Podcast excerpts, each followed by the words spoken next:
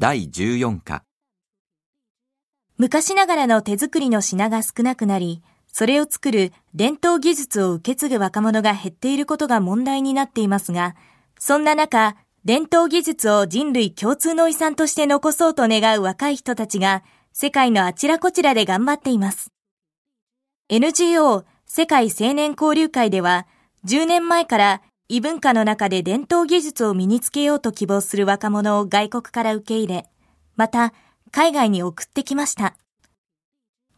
オーストラリアから来た青年、ジョン・マクレガーさん26歳は、この NGO に招待されて、今年岐阜県にやってきました。大学卒業後、シドニーにある家具会社に勤めていたジョンさんは、ある雑誌で日本のタンスを偶然目にし、それ以来ずっと日本のタンス作りの技術を身につけたいと考えていました。その夢がようやく実現し、世界青年交流会に招待され、今年の春から現在岐阜県に住むタンス職人、太田勘三郎さんのもとでタンス作りに汗を流しています。ジョンさんは日本での生活について次のように語っています。はじめ、太田さんの厳しい教え方には驚きました。でも、太田さんが少しずつ教えてくれるタンス作りの磨き抜かれた技にはもっと驚きました。そして、物が出来上がるまでのプロセスを大切にする日本の技術は素晴らしいと思いました。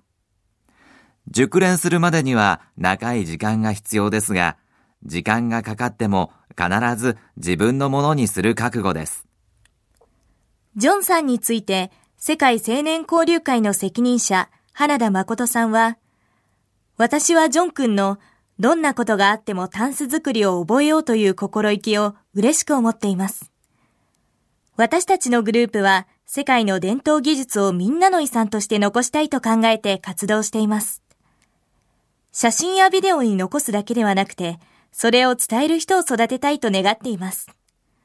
ジョン君は、そんな私たちの考えをよく理解して頑張ってくれています、と話しています。原田会長の話では、ジョン君と同じように、世界青年交流会から送られて、アジアやアフリカで伝統技術を学ぶ日本の若者も現在43人いるそうです。1ジョンさんはなぜ日本に来ましたか ?2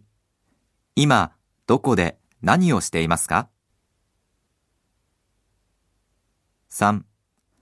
世界青年交流会はどんなグループですか？